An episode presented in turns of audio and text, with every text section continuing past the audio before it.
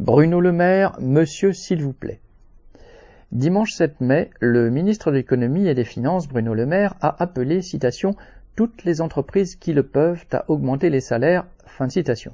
Il s'est félicité d'augmentation de salaire de 5% en 2022, affirmant qu'en 2023 il en serait de même. Le maire n'a jamais expliqué comment, avec 5% d'augmentation de salaire, si même ce chiffre est exact, on peut ne pas subir de plein fouet les conséquences d'une inflation que lui-même évalue à près de 15% dans le secteur de l'alimentation. Le maire a précisé, sans doute pour ces petites entreprises qui disent ne pas pouvoir augmenter les salaires, qu'elles peuvent utiliser tous les dispositifs mis en place par le gouvernement.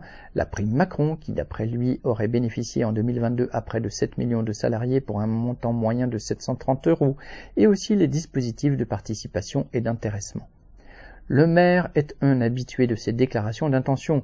Pour la seule période allant de janvier 2020 à 2022, un journaliste a relevé cinq déclarations de ce genre et en octobre 2022, il demandait encore, à l'annonce des résultats des bénéfices de Total Energy, que le trust augmente les salaires. Bien sûr, à aucun moment il ne va au-delà de ces demandes polies. Ce ministre à l'écoute des patrons ne fait jamais là que ce qu'on lui demande, à savoir amuser la galerie. Cela n'amuse et surtout ne trompe plus personne. Cédric Duval.